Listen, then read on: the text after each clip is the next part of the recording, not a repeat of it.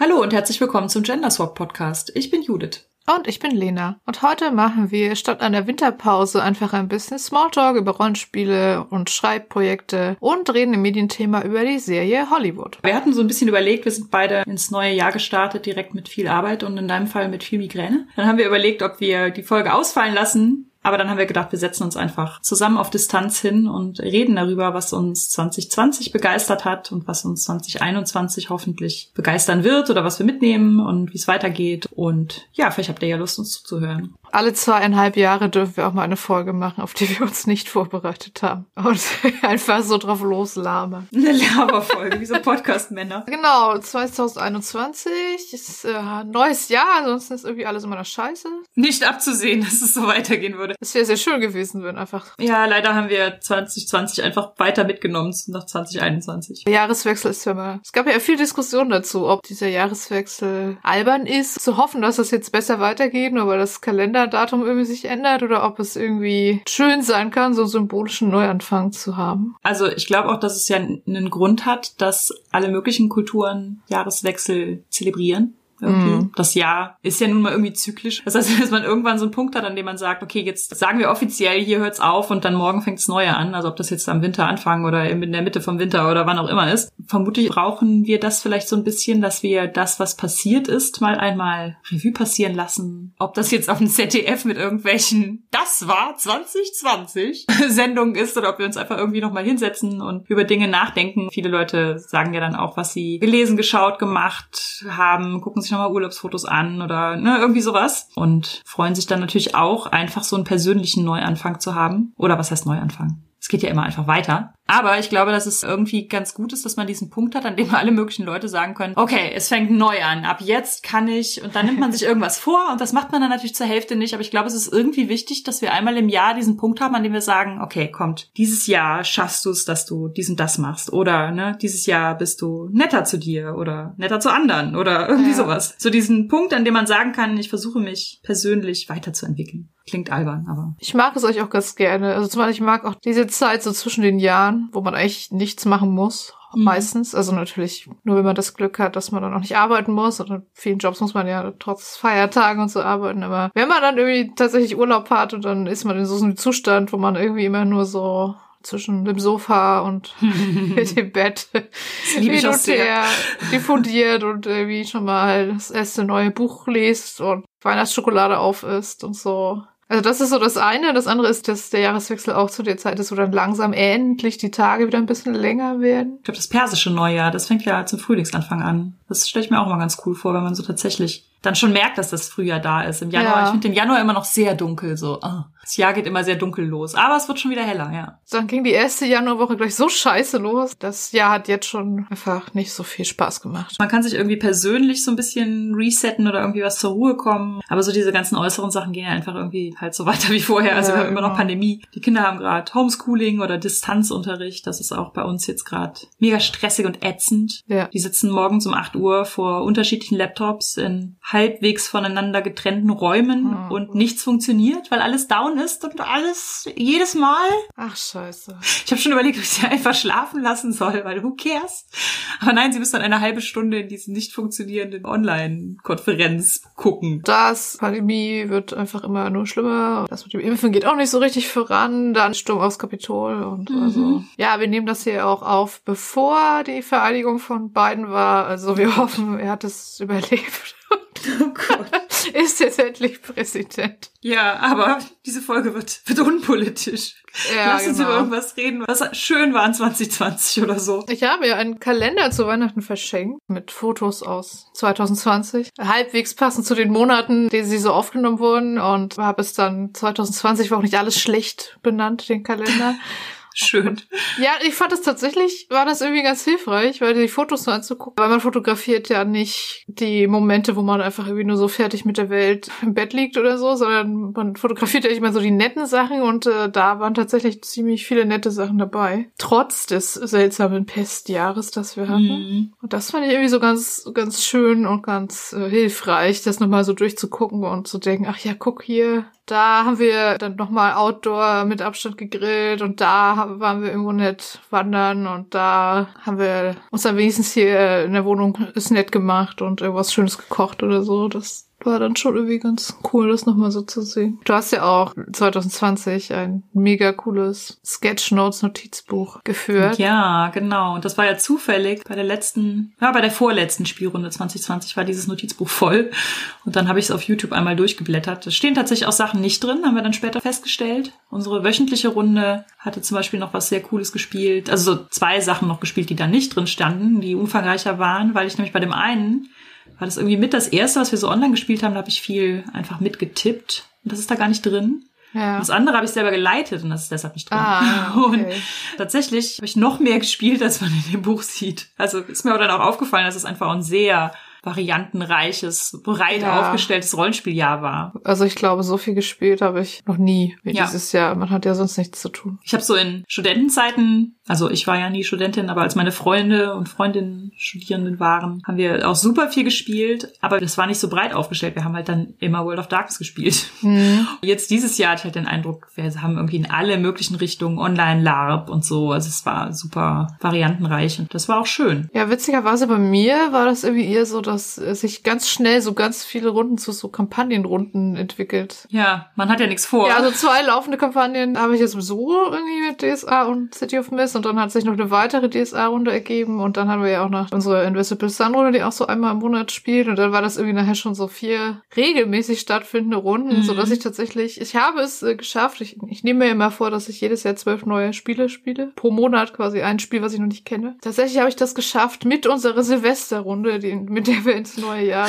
gespielt haben. Also ganz knapp noch geschafft. Trotzdem halt super viel gespielt, aber halt immer Sachen, die ich schon kannte. Was ja auch okay ist. Zwischendurch war ich schon fast ein bisschen neidisch, wenn Leute wieder, ah, ich habe noch was Neues ausprobiert. Man muss ja auch einfach sagen, wir haben halt super Glück mit unserem Hobby. Ja. Also wie viele Leute haben Dinge, wofür sie brennen und das hat jetzt alles zu und man kann nicht hin und trifft die Leute nicht. Wenn es was ist, was man trainiert, man kann es nicht trainieren oder so. Wir haben ja total das Glück, dass wir einfach sagen können, okay, machen wir online. Ja. Und ich glaube, dass es letztes Jahr auch häufig so war, zumindest bei mir. Zum Beispiel in den Chats kam so das Thema auf, ach, habt ihr eigentlich von diesem einen Spiel gehört? So, Beispiel Brinkwood. Und dann, nee, was ist das denn? Ja, das ist nach Blades in the Dark System, aber das hat so die Themen Industrialisierung und Kapitalismus, aber mit Vampiren. Aber in so einem Robin Hood Setting. Und dann so, ja, das klingt ja total cool. Hast du es gelesen? Ja, ja, das habe ich gelesen. Ja, dann könnten wir, wie wär's mit Freitag? Ja, okay, Freitag. Und das wäre, glaube ich, normalerweise so gewesen, so, ja, könnten wir noch mal. Ja, ja, stimmt, wenn wir uns noch mal sehen. Das war hier auch irgendwie so. März, April, Mai fand ich das doch alles noch ganz gut, aber je länger das, ja, da ging das so mehr, habe ich auch gedacht, okay, also vier Runden die Woche ist da vielleicht echt ein bisschen viel. Ich hatte auch den Eindruck, ich bin am Anfang so total durchgestartet und habe so gedacht, komm, immer weiter spielen, who cares, ne? Ja. so. Dann bist du wenigstens zu Hause, ich kannst niemanden anstecken. Ja. Und dann nachher so, so im Sommer setzte dann so ein bisschen diese Fatigue ein, diese ja. Zoom-Fatigue mhm. und die Online-Fatigue. Es ist dann natürlich häufig so, dass die Lust beim Essen kommt, ja. wenn man dann einmal da sitzt und dann ist es ja doch immer sehr schön und so. Aber dass ich dann auch gemerkt habe, okay, ich muss es aber, glaube ich, runterregeln, damit ich einfach nicht so den Eindruck habe, ich habe mich total zugeballert mit Terminen und sowas. Ich habe auch einfach immer das Problem, dass ich am Rollenspiel nicht so voll ins Bett gehen kann. Und wenn da so unter der Woche zwei oder drei Runden sind, wo ich dann jedes Mal bis ein Uhr nachts wach bin und um sieben oder sieben Uhr dreißig wieder aufstehen muss, dann einfach mega müde bin. Ja, jetzt kommt wieder alle mit sechs Stunden Schlaf. Reichen doch? Nein, reichen mir nicht. Mir auch nicht. Ich bin dann nicht wirklich da. Brauche leider sehr viel Schlaf. Das ist ja so eine persönliche Verfehlung, wenn man viel Schlaf braucht, aber ich brauche auch viel Schlaf. Hast du mal versucht, um 5 Uhr aufzustehen und erstmal eine Stunde zu meditieren? Nein. Äh. ich werde es auch nie. Also immer ja, es gibt ja Leute, die stehen um 5 Uhr auf und das ist der Biorhythmus und das ist ja auch total schön, aber also ich merke immer, wenn ich dann mal Urlaub habe und so schlafen oder sagen kann, wie ich will, dann schlafe ich irgendwie so von 0 Uhr 30, 1 Uhr bis 10, halb 11. Dann bin ich auch einigermaßen fit. Wir hatten mal eine Autorin, als ich noch bei Amianus gearbeitet habe, die war halt äh, seit vielen Jahren freiberufliche Autorin, hatte keine Kinder. Und äh, wenn man die um 10 Uhr angerufen hat, dann hat man die aus dem Bett geklingelt. Und ich war immer super neidisch. Ja, aber gut, bei dir, wenn die Kinder aus der Schule sind, Judith, dann. Dann mach ich das auch. Ja. Dann mach ich das auch.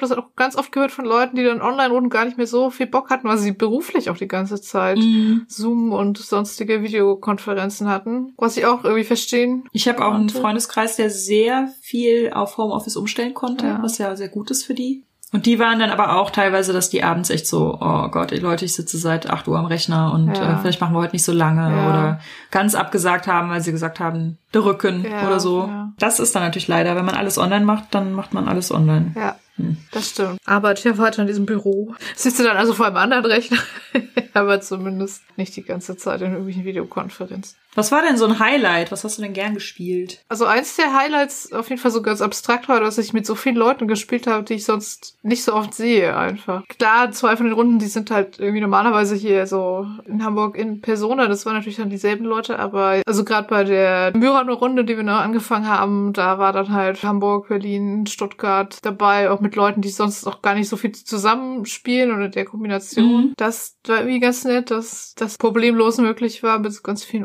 unterschiedlichen Leuten zu spielen. Ja, Highlight. Unsere Invisible Sun Runde ist ja immer ein Highlight. Ja. Weil einfach das, Das, also ich spiele die nicht mit, aber ich weiß, dass sie ein Highlight ist. ja, also die ist einfach so abgefahren und dieses surreale, magische Sachen und auch die Charaktere und Frank leitet das auch alles toll. Das ist wirklich sehr cool, aber ich habe auch viele andere tolle Runden einfach noch gespielt. Tatsächlich haben wir ja auch noch im März und im Februar ein paar Runden auch so in echt gespielt. Im März war tatsächlich noch die Heinzcon, so eine Woche bevor dann alles dicht Oh ja, machte, das stimmt. Wo wir auch Invisible Sun tatsächlich gespielt haben. Wir versuchen ja mal einmal im Jahr uns zu treffen. Ich sehe das dieses Jahr noch nicht unbedingt passieren, aber Mhm. 2019 oder 2020 hat es dann geklappt. Aber zum Beispiel haben wir auch Spire gespielt, das auch richtig viel Spaß gemacht hat. Girl Underground fand ich auch sehr cool. Und bei dir so? Das Jahr war natürlich so relativ Aces in Space lastig, wobei wir wenig auf Online-Cons jetzt Demo-Runden angeboten haben, weil uns einfach nicht so danach war. Also wir haben wir halt lieber auf der Online-Con irgendwie einen, einen Workshop gehalten oder so zum Thema Nanogames und dabei halt Aces so ein bisschen vorgestellt. Wenn die Cons tatsächlich im echten Leben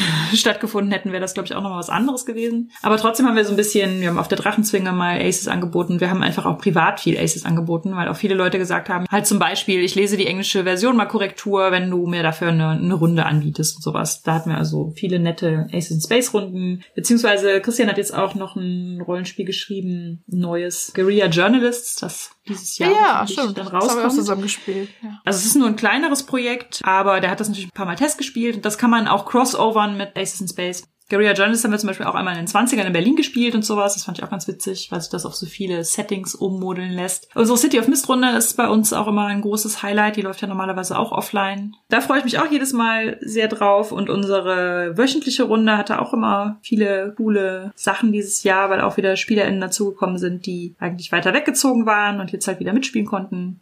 Da haben wir Lady Blackbird ja teils gegenderswappt und als Lord Blackbird gespielt. Das war auch sehr witzig.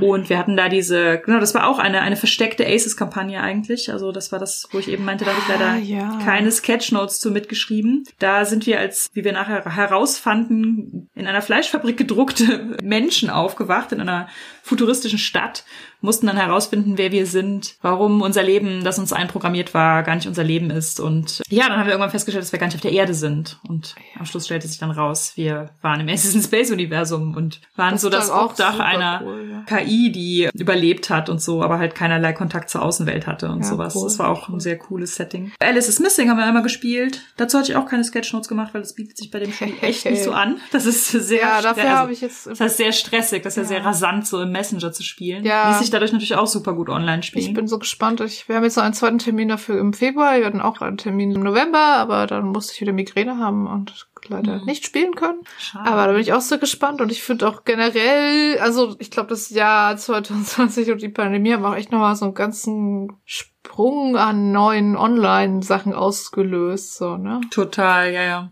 Also wir spielen Aces in Space ja immer mit so einem Google Sheet, was Leute aus der Community gestaltet haben und ausgebaut haben und so. Und das ist dann schon auch so, dass man, wenn man auf der einen Seite was einträgt, das zum Beispiel auf der Titelseite auch ist und dass man diesen Manöverscreen nachbildet, der ja normalerweise auf dem Tisch ist. Aber wir beißen uns natürlich schon so ein bisschen in den Arsch, dass wir nicht beim Kickstarter ein Stretch Goal gemacht haben, dass es eine Roll20 Edition gibt, weil das hätten wir darüber ja finanzieren können. Und das haben wir nicht gemacht. Wir wussten natürlich, dass Online-Spiel ein Ding ist, aber wir haben irgendwie gedacht, ah komm, die Leute spielen das sowieso größtenteils am Tisch. Roll20, ja, machen wir irgendwann mal. Also ich glaube auch, es hat einen tierischen Sprung gegeben, was man alles super komfortabel und auch optisch einfach schön bei Roll20 spielen kann. Wir haben einfach auch super viel auch in den anderen Runden mit so geteilten Google-Dokumenten Ja. gespielt, was auch gut Genau. funktioniert hat, aber natürlich nicht so hübsch dann. Also Roll20 ist halt einfach sehr hübsch. Ja, aber Roll20 ist leider, finde ich, nicht sehr benutzerfreundlich. Genau, man muss sich da halt auch als SL einfuchsen. Dann haben wir jetzt für Aces in Space auch geguckt, wie man sich da im Backend einfuchsen müsste um dafür Aces in Space ja. ein Template zu bauen und so. Und das ist einfach jetzt nichts, was wir im Moment bei den ganzen tausend Sachen, die wir noch so haben, so am Feierabend noch so hinlegen können. Also ich finde Roll20 an sich ist schon ganz cool, dass das gibt. Also wenn sich jemand auskennt und mir das alles erklärt, dann geht das auch. Aber ich finde von selber erklärt es sich null. Wir haben auch mit einem Programmierer von Roll20 vor kurzem einen Online-Call gehabt. Und der hat uns so ein bisschen was erklärt. Es war auch total nett, weil er meinte auch so, er macht das so für kleine Projekte einfach in seiner Freizeit, ja, dass er das ja. ein bisschen erklärt. Ja, so wie der das erklärt hat, war das alles total easy. Ja. Aber als wir es dann wieder versucht haben, war so, äh, ja. naja, da müssten wir wohl mal längere Zeit drin investieren. Und die haben wir nicht. Ja. Denn Zeit ist auch 2021 nach wie vor. Ja, ja. genau, aber City of Mist hast du ja gerade auch schon gesagt. Ich habe tatsächlich, halte ich fest, ich, Lena, die ja immer sagt, Spielleiten findet sich stressig und doof, aber 22 mhm. Spielsitzungen City of Mist geleitet letztes Jahr. Wow. Ja. Dass wir die, die Folge zum Thema Spielleiten mal gemacht haben, dass du dann auch meintest, Spielleiten ist äh, ja ein echtes Gräuel für dich. Ja. Ich hatte aber auch den Eindruck, das hat sich, also jetzt nicht komplett geändert. Du meintest ja, dass du dir vorher immer große Sorgen machst und sowas, aber ich hatte irgendwie den Eindruck, du hattest mehr Freude am Spielleiten. Ja, also es ist auch so eine Kombination, also erstens aus, ja klar, natürlich, je öfter man es macht, desto besser geht es dann auch. Es gibt ja immer noch diese Momente, was soll ich jetzt tun? Äh, Gehirn spuckt nichts auf. und so, aber die Spielrunde ist halt auch wirklich sehr nett und sehr entgegenkommend, wenn man dann sagt, ich habe jetzt gerade gar keine Idee oder ich muss mal kurz fünf Minuten nachdenken. So, das ist das eine. Und das andere ist halt auch wirklich, dass die Spielsessions einfach immer so zwei bis zweieinhalb Stunden lang sind. Und das ist mhm. schon was ganz anderes als jetzt irgendwie damals meine alten TSA-Runde, wo es so zehn Stunden waren, dann oh, wow, die man ja, da geleitet ja, hat und dann hinterher mhm. so völlig fertig war, weil so viel Konzentration. Und irgendwie auch so diese Mischung aus, ich finde es ja nicht so einfach komplett alles jetzt zu improvisieren, aber da man bei City of Mist ja diese quasi Fälle designt, die die Crew dann da irgendwie aufklären muss, mhm. hat man ja schon ein bisschen Vorbereitung, also Gerüst, an dem man sich festhalten kann, auch wenn da natürlich trotzdem so Play to Find Out mäßig Sachen passieren. Finde ich für mich so eine gute Mischung zwischen Vorbereitung und natürlich trotzdem nicht alles genau planen müssen, sondern eher so Ideen haben, wo die Geschichte so hingehen könnte. Das und die Gruppe ist halt auch so, dass ich mich da wohl genug fühle, dass ich da leiten mhm. mag. Das finde ich aber auch super wichtig. Was ich am allerschlimmsten finde, ist für so Leute zu leiten, die ich lange kenne, die länger Rollenspiel machen als ich, die irgendwie super kritisch sind, weil sie sagen, ach, eigentlich habe ich ja alles schon gespielt, jede Geschichte schon gehört und so. Und zeig mal, dass du mich hier noch überraschen kannst. nee, da hätte ich auch keinen Bock drauf. Ich habe eine Mini-Scherbenland-Kampagne, also Kampagne, ich nenne ja immer schon Sachen Kampagnen, wenn sie fünf, sieben Abende dauern, so rum, für die Home-Gruppe, die sich auch online wöchentlich mhm. getroffen hat. Bei denen weiß ich auch, dass selbst wenn ich jetzt nicht über die Maßen was vorbereitet habe, das läuft schon. Also ja. Und wenn es läuft, weil sie sagen, hey, in die und die Richtung wollte ich nochmal und herausfinden, ob. Also je mehr man irgendwie auch so etablierter, dass man auch auf so einer Meta-Ebene sich besprechen kann. Also bei City of Mist jetzt zuletzt hatten wir so einen Fall, wo eine der Spielercharaktere zum Avatar geworden ist. Also sprich, dieser menschliche Teil komplett zerbrochen ist und es nur noch dieses mhm. mythische Wesen war. Bei City of Mist coolerweise gibt's ja auch genau irgendwie eh so Instruktionen und Ideen und Regeln dafür, wie man dann trotzdem weiterspielen kann. Und dann habe ich gesagt, okay, das leite ich mal. Und das war natürlich dann so, ja, okay, auf der einen Seite ist ja quasi so ein göttliches Wesen, was da auf so einer Rachemission durch die Stadt zieht. Und auf der anderen Seite ist die Crew, die versucht vielleicht doch noch eine Möglichkeit zu finden, die Menschen dahinter zu retten. Und das war natürlich irgendwie relativ so Split the Party mäßig die ganze Zeit und auch nicht so ganz unanspruchsvoll voll wegen des Machtlevels des Unterschiedlichen. Und das haben wir dann aber auch immer wirklich sehr, die Spielsitzung sehr vor- und nachbereitet mit, okay, welche Szenen wollen wir das nächste Mal haben? Wer macht was? Und bis wohin wollen wir kommen, damit das auch in einem überschaubaren Rahmen, das waren dann nachher vier Abende, damit das nicht, nicht so lange hinzieht, weil das natürlich sonst irgendwie irgendwann nicht mehr spaßig wird. Aber das hat tatsächlich irgendwie ganz gut funktioniert. Da war ich halt auch so, dass ich dachte, okay, das war jetzt einfach eher so ein Gemeinschaftsergebnis. Ja, aber aber auch bei Gemeinschaftsergebnissen ist ja einer häufig dann, also in dem Fall warst du die Spielleitung oder selbst wenn man jetzt was Spielleitungsloses hat, ist ja eine, die die Regeln dann gelesen hat und alles vorbereitet hat und so. Ja, ne? das stimmt. Das heißt, selbst wenn es ein Team-Effort ist, hast du immer eine Person, die halt noch mal mehr, ich sag mal, Verantwortung übernimmt. Ja, das stimmt. so, genau. Ich habe noch ähm, Dream Apart mir endlich mal vorgeknüpft. Ah. Das ist ja genau das, das ist ja auch spielleitungslos. Und äh, eine Person muss aber halt vorher halt das Buch lesen und dann allen nahe bringen. Und Dream is Q hatten wir ja schon gespielt. Dream Apart war immer so ein bisschen, dass ich so dachte, ah, ist irgendwie seltsam, mit lauter Nicht-Juden und Jüdinnen Mhm. dieses Spiel zu spielen. Und vielleicht ist es dann auch irgendwie respektlos und sowas. Und dann hatte ich ja zufällig mal den Benjamin Rosenbaum beim Paarentreffen getroffen und hatte mit dem über das Spiel gesprochen. Der hatte dann einen Vortrag gehalten über Doctor Who. Und dann ist mir irgendwie klar geworden, hey, das ist doch der Autor von Dream Apart. Und dann haben wir in der Mittagspause über Dream Apart geredet und dann meinte er, nee, nee, dann sein Ziel war ja, dass das Goyim spielen, also Mhm. nicht jüdische Menschen. Und ich solle mich da ruhig dran trauen und sowas. Und das habe ich dann auch endlich mal facilitated. Es war allerdings so, dass äh, wir uns alle so ein bisschen, also natürlich gab es irgendwie dieses Dorf, diesen Markt, die Synagoge, den Rabbi und sowas. Das heißt, es waren natürlich Elemente jüdischen Lebens drin. Aber wir sind so ein bisschen so auf Zehenspitzen drumherum geeiert Ja. immer. Ah. Weil das, glaube ich, auch alles SpielerInnen waren, denen das jetzt sehr wichtig war, dann nicht irgendwie sich so großartig Dinge anzumaßen. Und Ja. da habe ich gedacht, vielleicht hätten wir da auch ein bisschen mutiger noch sein sollen oder so. Aber Na ja, gut, vielleicht kann man es ja nochmal spielen. Oder? das ist ein cooles 19. Jahrhundert Fantasy-Spiel, was aber so mit ganz anderen Elementen arbeitet. Also fand ich auch irgendwie ganz Ja. spannend. Und so die Brücke zu Scherbenland war eigentlich auch ein bisschen da, dadurch, dass das so in Ah, Russland ja. spielt oder an der Grenze zu Russland. Und man hat auch die Möglichkeit, russische, baltische Mythen und sowas einzubauen. Ja, dann natürlich gekreuzt mit jüdischer Mythologie. Ja, das fand ich auf jeden Fall auch cool. Das haben wir vor Silvester einmal eine halbe Session gespielt, so mit Charakterbau und sowas und haben dann jetzt im neuen Jahr zu Ende gespielt. Und ich habe auch zum ersten Mal tatsächlich, witzigerweise, ein Silvester-Rollenspiel gemacht. Aber wir haben mit fast komplett unserer City of Mist-Runde Behind the Magic gespielt. Ein super witziges Spiel. Also eigentlich ist es tatsächlich eher so ein Freeform-Lab, aber man konnte es auch online ganz gut spielen. Und es ist eine Fantasy-Mockumentary, also so im Stil von Stromberg oder The Office oder Modern Family. Man generiert sich halt eine ziemlich generische Fantasy-Abenteuergruppe, die dann aber immer in so Zwischenspielen von einem fiktiven Baden oder Badin befragt wird. Ja, was hältst du jetzt so von der Gruppe und was glaubst du, wer wird am ehesten sterben und werdet ihr es schaffen, die böse Macht zu bezwingen? Und es war wirklich sehr, sehr lustig. ja, klingt sehr gut. Zumal dann auch irgendwie alle der Charaktere noch so einen Makel haben oder irgendeine Besonderheit, die das natürlich auch so Konflikte fördert. War sehr witzig. Kann man auch irgendwie mit Aces in Space Crossover. Auf jeden Fall. Diese Badenrolle, die geht dann immer so rum und dann gibt's auch so feste vorbereitete Fragen, die man halt stellt. Oh, wir haben unserem Baden noch einen maximal dummen Namen gegeben. Duke Light Racer. Nee, ja. Wie hieß er denn noch gleich? Ich hab's vergessen. Es war ein ganz, ganz furchtbarer Fentel-alter Badenname. Ach ja, aber wir haben 2020 unser Actual Play abgeschlossen, Ja. Lena. Du hast das Oh abgeschlossen. ja, noch nur zwei Jahren. Oh Gott. Wir haben es ja aufgenommen äh, Im vor zwei Jahren im Herbst. 2018. Ja.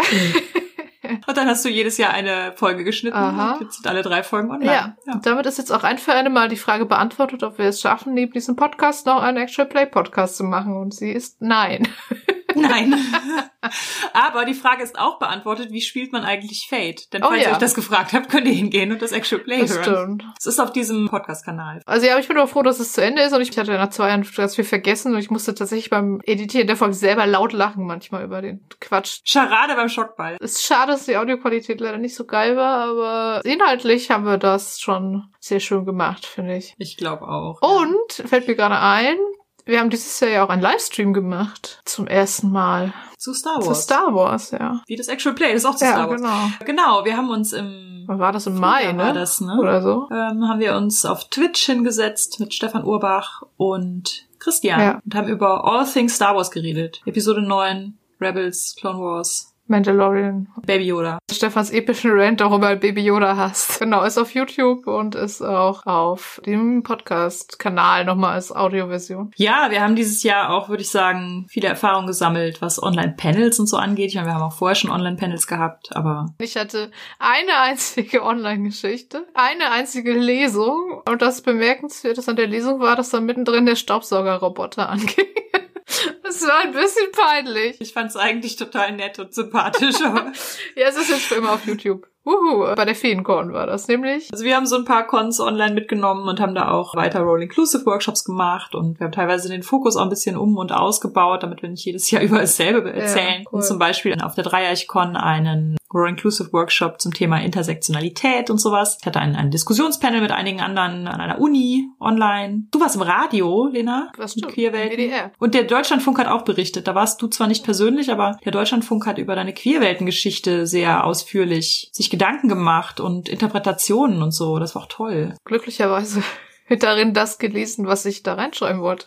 Rezeptionsästhetik gelungen. Eine der guten Sachen in diesem Jahr war, dass Queerwelten endlich gestartet ist. Ja, wir hatten eigentlich schon vor, dass äh, wir im ersten Quartal eine Queerwelten rausbringen. Wir haben es dann erst zum Ende des zweiten Quartals geschafft, auch weil wir ein bisschen natürlich irgendwie umdisponieren mussten und uns erstmal finden mussten und all das. Und Pandemie äh, war. Ja, genau. Pandemie, online, Geschichten suchen. Aber dann ist Queerwelten gestartet und hat jetzt, wenn diese Folge rauskommt, fast vier Genau. Ausgaben. Die vierte erscheint am 18. Februar. Es ist ein fortlaufendes Science-Fiction- und Fantasy-Kurzgeschichtenmagazin, das den Fokus legt auf queer-feministische Kurzgeschichten. Ja, und Comics und Essays und Sachen und äh, Lesetipps und Ja. Rezensionen und all sowas. Mhm. Ich glaube, äh, alle, die hier regelmäßig zuhören, kennen das auch eh schon. Aber genau, die erste Ausgabe wurde tatsächlich sehr wohlwollend, auch medial begleitet mit Deutschlandfunk Mhm. und WDR und vielen Rezensionen überall. Das äh, freut uns sehr. Ja, auch zwei und drei haben äh, super Rückmeldungen gehabt, aber natürlich nicht mehr so ein großes mediales Echo. Ich glaube, es ist schon interessant genug, dass tatsächlich so ein kleines, nischiges Scene überhaupt im WDR und im Deutschlandfunk ist. Ich glaube, da können wir uns schon ordentlich auf die Schulter klopfen. und in der äh, Analyse und Kritik waren wir jetzt auch mit einem großen Ja. Zeitungsartikel. Das heißt, ich glaube, das ist schon einfach sehr cool und wir können halt jetzt nicht erwarten, dass die über jede Ausgabe so breit berichten. Also es war schon sehr cool, dass die uns das zum Start gegönnt haben und ab jetzt müssen wir halt gucken, dass wir das so aufbauen, dass es halt eine möglichst breite Leserin-Basis hat Ja. und weiter existieren kann und so. Aber jetzt existieren es vier Ausgaben, das ist ein Jahr und das heißt, das ist ja auch schon mal was, ein quartalsmäßiges Magazin ein Jahr lang rauszubringen. Ja, es ist auch immer noch wild, dass das tatsächlich existiert. Ja, denke ich auch nach jeder Ausgabe so. Also, sie existiert, Ja, es ist da. ja. Es wird auch mehr. Also wir hatten am Anfang auch ein bisschen so, dass wir dachten, oh, es kommen gar keine neuen Geschichten nach. Was machen wir jetzt? Ich habe aber auch den Eindruck, der Call to Action hat weitere Kreise gezogen und vielleicht haben die Leute jetzt auch nochmal ein bisschen Zeit gebraucht oder Mut gesammelt oder so. Aber in letzter Zeit kriegen wir doch immer mal wieder sehr coole Geschichten zugeschickt. Es dauert oft ein bisschen, bis wir zu oder absagen. Also solltet ihr jetzt gerade diese Folge hören und sagen, warum habe ich noch nichts von euch gehört? Das liegt natürlich auch daran, dass wir immer das Gesamtkonzept der Ausgaben im Auge behalten müssen und die Geschichten ja auch ein bisschen abwechslungsreich sein sollen. Genau, das heißt, wir sagen oft die zu, die in die nächste Ausgabe kommen und entscheiden das oft nach, okay, wir haben schon zwei Geschichten, die einen eher lustigen Ton haben, dann nehmen wir aber noch eine Geschichte, die einen eher ernsten Genau. Ton hat und dann, ja, die anderen Geschichten sind dann häufig noch offen oder wir überlegen vielleicht noch oder wir haben sie noch nicht alle gelesen. Wir geben das Magazin jetzt zusammen mit Katrin Dodenhöft raus. Ja, wir machen das alle mehr oder weniger parallel zu unseren normalen Berufen, wobei das bei mir natürlich in meinen normalen Beruf mit reinspielt. Ja, aber Da habe ich das Privileg, dass ich da auch tagsüber dran arbeiten kann und in der Woche und so. Aber ihr anderen habt es ja oft dann so, dass ihr das mit ins Wochenende nehmen müsst und mit in den Feierabend nehmen müsst und so. Und dann, ja, das muss ja Genau. dann irgendwie gestemmt werden zeitmäßig. genau, deswegen dauert das manchmal ein bisschen. Und ich hoffe, es geht dann auch 2021 so gut weiter, dass wir die Ausgabe immer mit coolen Sachen voll bekommen und sie erscheinen können und sie sich genug verkaufen, damit wir das eine Weile machen können. Dann generell war ja so für den Buchmarkt und die Verlage war 2020 ja auch eher ein Scheißjahr, muss man leider sagen. Gerade für die kleinen Verlage. Die großen Verlage sagen ja oft so, ach, lief eigentlich. Ja, stimmt. Wir haben sogar einen Umsatz plus oder sowas. Was ich schon finde, ist, dass Novitäten schlechter an den Menschen gebracht wurden, weil Neuerscheinungen zu präsentieren war natürlich jetzt einfach super schwer. Es gab keine Messen, es gab keine Lesungen, es gibt Mhm. kaum Möglichkeiten oder viele Leute nehmen die Möglichkeit auch natürlich nicht wahr, in die Buchhandlung schlendern zu gehen und zu gucken, was liegt denn da Neues. Nee, das ist, wenn man jetzt nicht gerade immer ja im Internet ja, ja, eben, mache ich auch nicht mehr. Das heißt, wenn man jetzt nicht gerade im Internet immer das Auge drauf hat, was neu erscheint, dann Ja. knöpft man sich vielleicht auch eher die Bücher vor, die halt schon ein paar Jahre alt sind, liest noch mal was von AutorInnen, die man schon Ja. kennt oder so, was ja auch total okay ist. Aber ich glaube, auch bei den großen Verlagen liefen jetzt die Novitäten nicht so super Mhm. gut. Und bei den kleinen Verlagen fehlt es, glaube ich, einfach super krass an Plattformen, um das Programm vorzustellen und die AutorInnen vorzustellen und so. Also da gab es leider viele schlechte Nachrichten. Ja, das stimmt. Erzähl doch mal, was gab's denn von dir eigentlich Neues? Schluchz. Äh, Anfang 2020 kam 13 gezeichnet Teil 3 raus. Der krumme Mann der Tiefe. Und das ist natürlich etwas sang- und klanglos gewesen. Irgendwie hängt unser Herz sehr stark an den 13 gezeichneten und ich glaube auch immer noch, dass es eines der besten Bücher ist, was wir bisher geschrieben haben. Und es war immer schon so ein bisschen so, dass es jetzt nicht so, also halt nicht super viel beachtet worden, es ist auch okay, aber wir sind halt das ganze Jahr meistens mit den 13 Gezeichneten unterwegs gewesen und haben hier nochmal vorgelesen und da nochmal irgendwie was damit gemacht und so. Und jetzt der dritte Band ist halt echt so ein bisschen, wir haben eine Lesung gehabt, das war dann auch tatsächlich die letzte Veranstaltung, die die Buchhandlung hatte bisher. Ja. Das war schon so unter, findet die Lesung noch statt? Ja, das Ordnungsamt war da und hat sich alles angeguckt und hat grünes Licht gegeben Mhm. und dann so, okay, dann machen wir es noch. Aber es war wirklich der Samstag, bevor Montag diese Maßnahmen in Kraft traten im, im März. Ja. Ich hätte gerne so eine Art Abschlusstournee mit den 13 Ja. Gezeichneten hingelegt, so auf der Feenkorn oder so. Sie hätten es auch das ist- verdient gehabt. Dankeschön. Ja, dann hat auch unsere Ansprechpartnerin mal wieder im Verlag gewechselt. Sowas passiert ja auch oft. Also ist auch nicht schlimm. Ich gönne das auch allen Leuten, dass sie halt auch irgendwie weitergehen und sowas. Aber dadurch ist halt auch da jetzt nicht viel passiert. Ist halt rausgekommen. Ja, es ist erschienen. Punkt. Ich hoffe, alle, die zuhören, haben es schon gekauft. Und wenn nicht, kaufen sie es jetzt sofort. Das ist sehr gut. Und dann ist ja wenige Monate später Ace in Space rausgekommen, fast parallel zu Aces in Space. Also Ace in Space haben wir ja auch schon mehrfach gesagt, ist der Roman und Aces in Space das Rollenspiel. Und wir wollten das so mehr oder weniger parallel rausbringen. Und es war tatsächlich dann nachher so, dank einem Kraftakt von dir und von Stefan, der es herausgegeben hat, ist der Roman tatsächlich früher erschienen als das Rollenspiel. Ja, stimmt. Ich habe einen Roman lektoriert. Auch was Neues. Das hast du auch sehr gut gemacht. Hey. Wir sind immer noch befreundet. Ja, das war meine größte Angst, dass ich das Lektorat abgebe und dann, boah, Lena, die ist voll kritisch, mit der reden wir jetzt nicht mehr.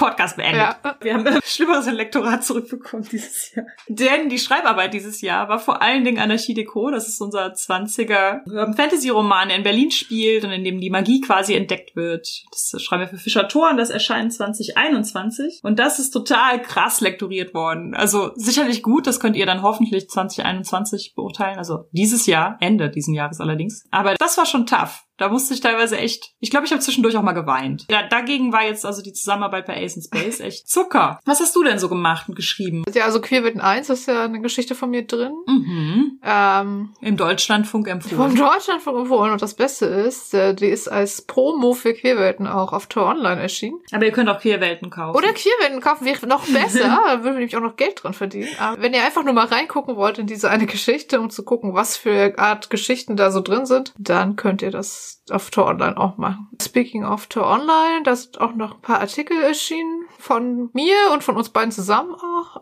Mhm. Und ansonsten ist bei System Matters Mythos World erschienen, wo ich ungefähr ein Drittel bis die Hälfte von übersetzt habe. Das ist ja so ein PBTA für so Cosmic Horror. Und ich hatte auch den irgendwann mich im Layout-Prozess des Ganzen, dann war, war ich ja schon quasi mit Übersetzen fertig und habe deshalb auch nicht mehr so viel mitbekommen. Und deswegen war ich irgendwie sehr beeindruckt, wie super hübsch dieses Buch geworden ist. Mhm. Sehr, sehr cool. Und da ist auch im Lektorat und in der Endredaktion noch echt viel passiert bezüglich geschlechtergerechter Sprache und auch so, in diesen Playbooks hat man immer so Outfit-Beschreibung und so und die waren im Original halt immer so komplett gegendert quasi und jetzt sind sie alle irgendwie so neutral gehalten. Das fand ich super cool. Also da ist nach der Übersetzung auch noch viel Schönes passiert. Und ansonsten habe ich eine Geschichte für die vierte Ausgabe von der Grünen Fee geschrieben. Und Ja. eine Geschichte für die Urban Fantasy Going Intersectional Anthologie. Die ist jetzt auch gerade Ende Januar erschienen. Das ist die Anthologie, die Ashken Hayadoan und Patricia Eckermann herausgeben. Und die müsste jetzt Ende Januar erscheinen. Also das heißt, wenn ihr die Folge hört, ist sie schon raus. Äh, ja, da bin ich auch super gespannt drauf. Und was die vierte grüne Fee angeht, falls ihr euch jetzt gerade fragt, Lena hat eine Geschichte für die vierte. Moment, es gibt eine vierte grüne Fee. Die grüne Fee ist unser Groschenheft, das in dem Kosmos von Eis und Dampf erscheint, also von unserem Steampunk-Rollenspiel. Das ist eine Zusammenarbeit von Christian und mir mit Tobias und Mia, also Mia Steingräber und ihr Mann Tobias Junge. Und das ist auch ein Projekt, das quasi in unserer Freizeit entsteht und ohne Gewinnabsichten. Das heißt, da Mia auch äh, hauptberuflich Zeichnerin ist, muss sie die Zeichnungen dafür, also es sind immer illustrierte Kurzgeschichten, die halt ganz toll so Groschenheftartig illustriert sind und Jugendstilmäßig und so. Das macht Mia auch alles irgendwie in ihrer Freizeit. Das heißt, die Geschichten sind fertig, das Layout steht so halbwegs und Mia zeichnet fleißig. Das heißt, das ist auch was, was auf jeden Fall 2021 erscheinen wird. Wann genau, kann ich noch nicht so sagen, aber das werdet ihr dann im Podcast hören. Wir sind so das Kernteam und dann holen wir uns häufig Gaststars dazu. Und in der vierten grünen Fee ist unter anderem Lena dabei. Tino Falke, der dieses Jahr auch mitten in der Pandemie so einen Debütroman veröffentlichen darf. Wie dieses Bild, was vor kurzem auf Twitter kursierte, mit dem Hund im brennenden Haus und der Kaffeetasse. Ihr kennt es sicher, this is fine. Nur, dass dieser Hund sagte, I have a book coming out. dachte so, mhm. Ja, Fabian Siegmund ist diesmal dabei und ich glaube, ich vergesse noch irgendwen. Aber das erwähnen wir dann alles mal, wenn es rauskommt. Ach, ich könnte auch einmal drauf, das ist ja eine Laberfolge, wir haben hier Themensprünge. Ich könnte mal darauf hinweisen, dass wenn ihr diese Folge hört, ist hoffentlich, wahrscheinlich bereits die erste Folge gelaufen von einem Twitch Actual Play, was sich dann bei YouTube auch nachschauen lässt. Bei PNP Tings. Die haben Christian mich gefragt, ob wir irgendein Rollenspiel anbieten wollen würden, was dann halt bei Twitch live gestreamt wird und danach auf YouTube landet, was vielleicht einen etwas größeren Umfang hat und dann haben wir vorgeschlagen, oder beziehungsweise Christian hatte dann eine Idee, Guerilla Journalists nochmal mit Aces in Space zu verbinden. Also da geht's ja um JournalistInnen, die irgendetwas herausfinden, was niemand will, dass sie herausfinden. Und ich kenne die Story noch nicht, denn ich werde es mitspielen. Ich glaube aber, dass es darum geht, dass man im ersten Teil mit Guerilla Journalists, die, die Gruppe, die dann aus JournalistInnen besteht, etwas herausfindet, was im zweiten Teil dann Chopper-Jockeys lösen müssen. Mm, das, was cool. ja auch ein bisschen Parallelen hätte zum Ace in Space Roman. Also so ein bisschen so dieses da sind Dinge im Argen und wir müssen jetzt etwas daran tun. Und eigentlich sind wir gar nicht dazu geeignet, weil wir nur diese Like-Fame-süchtigen äh, Jobber-Jockeys sind, aber wir machen es jetzt trotzdem. Und das ist so der Plan, dass es erst drei Sessions ungefähr Guerilla Journalists ist und danach dann nochmal drei bis vier Sessions Aces in Space. Ja, das klingt super cool. Wenn ihr das schauen wollt, dann verlinken wir das unter der Folge. Ich bin schon ein bisschen aufgeregt, so Livestream, ja. Actual Play. Mach den Staubsaugerroboter vorher aus. Weißt du, was das Peinlichste war? Diese Geschichte mit dem Staubsaugerroboter. Nein. Das absolut Peinlichste war, dass ich einen Tag vorher, ich hatte dieses Interview von dem WDR. Es war zur selben Uhrzeit wie die Lesung. Und auch da ging schon der Staubsaugerroboter an. Und ich dachte, scheiße, Lena, du musst unbedingt sofort danach äh, diesen Roboter deaktivieren, damit er nicht morgen wieder... Ja, nein.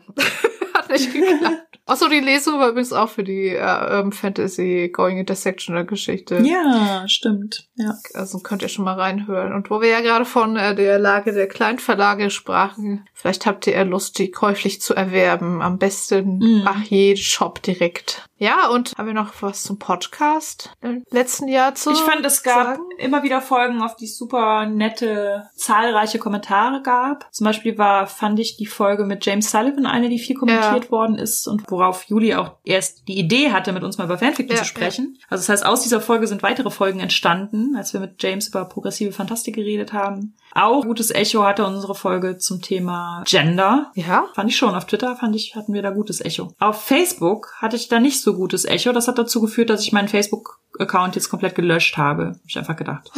Jetzt kann ich nicht mehr, ich kann nicht mehr.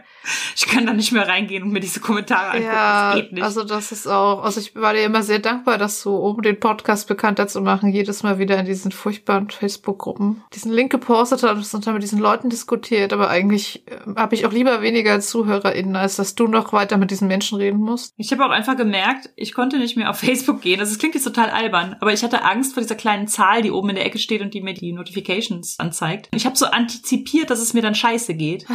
Und das machte schon, dass ich so dachte, nee, nee, nee, ich mach's einfach nicht auf. Seit wir die letzte Folge, also diese Gender-Rollenfolge da äh, gepostet haben. Und es dann halt zwei, drei Tage explodiert ist, habe ich danach nie wieder aufgemacht. Und dann habe ich gedacht, das kannst du so ja. nicht löschen. Ich ich finde das sehr gut fühle mich besser jetzt. Ich fand aber ansonsten auf Twitter und auch auf Instagram gab es gute Rückmeldungen auf die Folge. Aber ja, stimmt. Zu der Gender-Rollen-Folge haben wir auch ein paar eine sehr nette, also von den Mutuals sozusagen sehr nette Nachrichten bekommen. Ansonsten fand ich, dass wir irgendwie so 2020 so ganz guten Rhythmus gefunden haben zwischen Folgen, die wir so zweit machen und Folgen, die wir mit GästInnen machen. Ich bin auch sehr froh, dass wir mit Ask zusammen die Rassismus-Folge gemacht haben. Als irgendwo etwas hilflose Reaktion Reaktion auf Hannah. Und ich glaube tatsächlich eine der meistgehörten Folgen, was glaube ich auch an unserer Gästin lag, war tatsächlich ja die Folge zum Thema Autismus mit Fuchskind, wo ich auch mich sehr gefreut habe. Also das war nämlich schon seit mehr als einem Jahr geplant, dass sie mal als Gästin dabei ist. Und ich glaube, das haben wir auch der Pandemie zu verdanken, dass sie dann tatsächlich auch wegen Online-Rollenspiel ein, ein Mikrofon und ein Headset dann tatsächlich sich angeschafft hat. Generell würde ich fast sagen, die Folgen, bei denen wir Leute zu Gast hatten, haben auch immer am meisten Rückmeldungen bekommen. Wir laden kompetente Leute ein ein und unterhalten uns mit Ihnen über interessante Themen. Ja.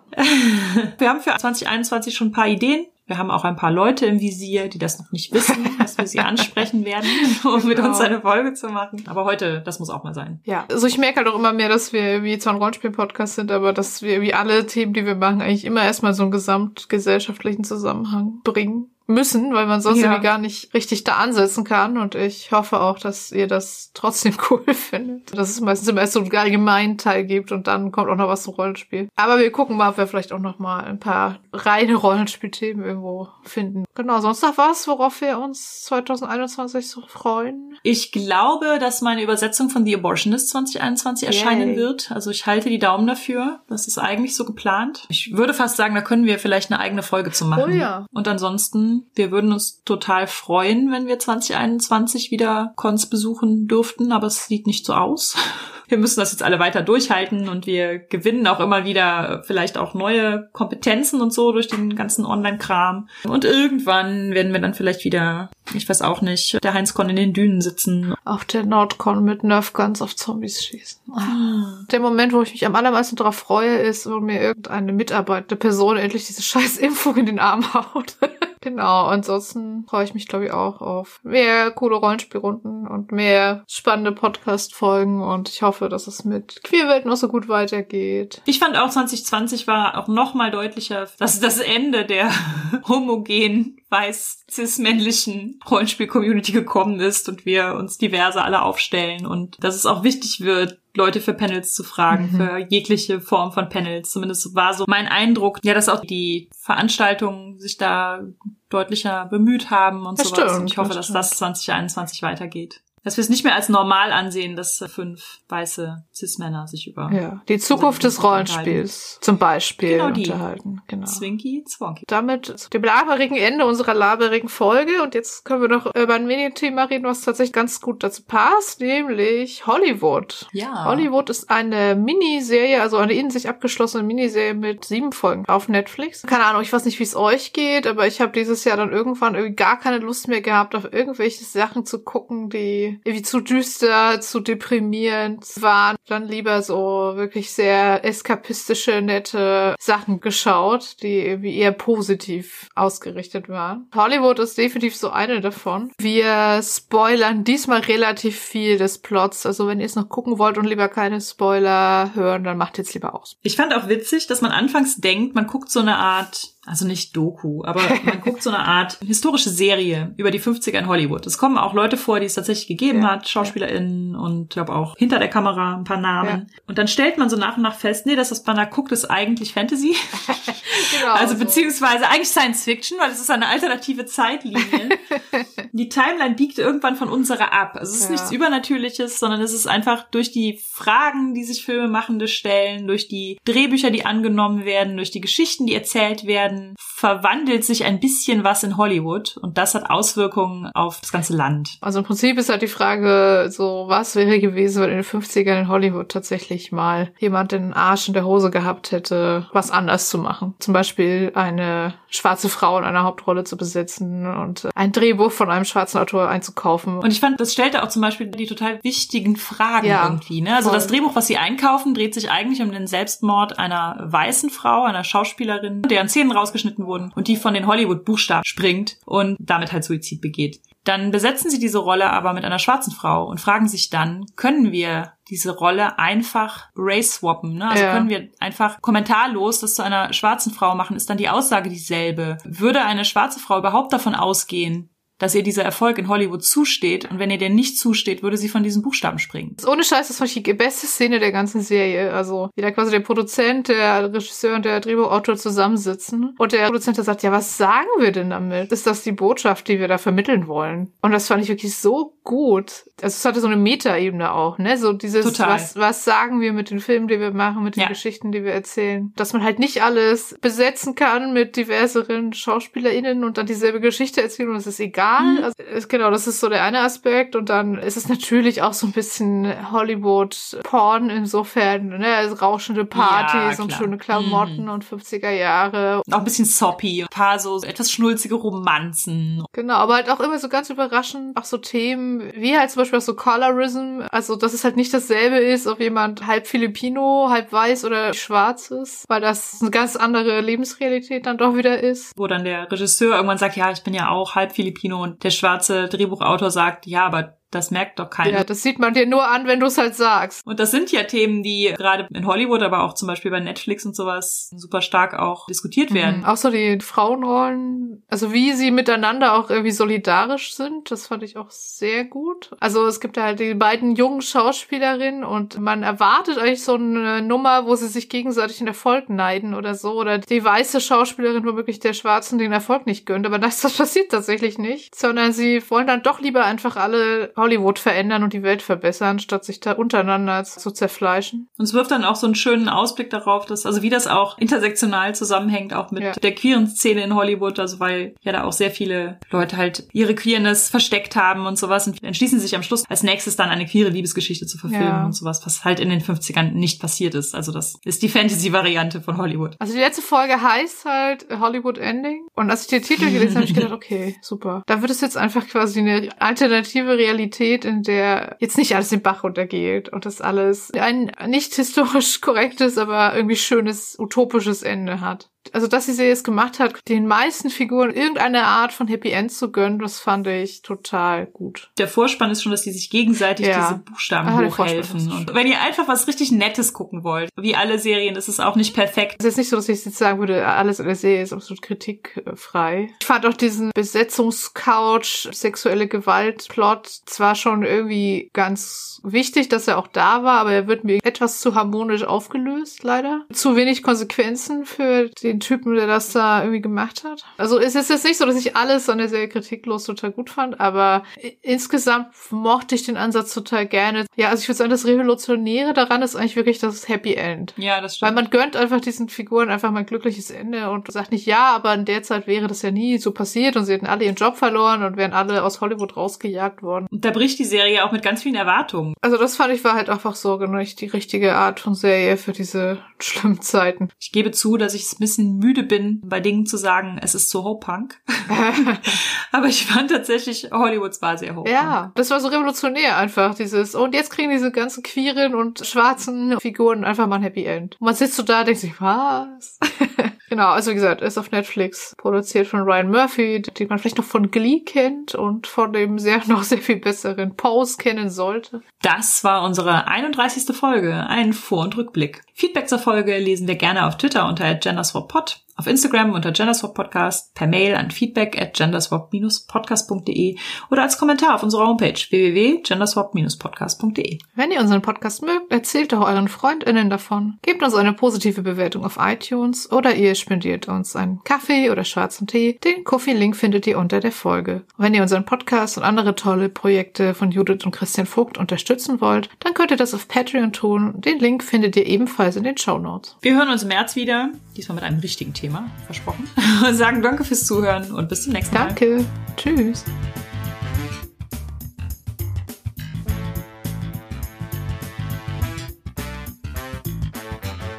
Kein Kofi im Januar, aber Patrons. Abronat. Adrian, Alexander. Alexander, Amadale. Andrea, Anja. Anna, Antonia. Bapf, Benjamin. Björn, Boni. Bruno, Basilisi. Christoph, Seifer. Dennis, Eike. Elea, Elias. Eva, Evelyn. Fabian, Frufus. Gadget O'Brien, Harald. Henning, Herr Gilmann. Hungerhummel, Jasmin. Johannes, Julia. Kai, Kama. Karl-Heinz, Katrin. Kai, Kirsten. Lara, Mara. Marcel, Marco. Marco, Markus mit C. Markus mit K, Max. Merlin, Mika. Micha, Michael. Michael, Mofte. Moritz, Mr. B. Nachi, Nerdmezio. Niklas, Nimea. Nina, Nur der Tim. Oliver, Pascal. Patrick, Philipp. Resa, Sabina. Sandra, Schmetterting. Skimi, Shelly. Sol, Sphärenmeister Spiele. Steam Tinkerer, Sven. Tanja, Tütenclown. Technosmurf, Tellurian. Tentacle Duck, Thomas. Tino, Tobias. Tobias, Noch ein Tobias. Unique UU, Vic. Zeittiger. Und Sinja.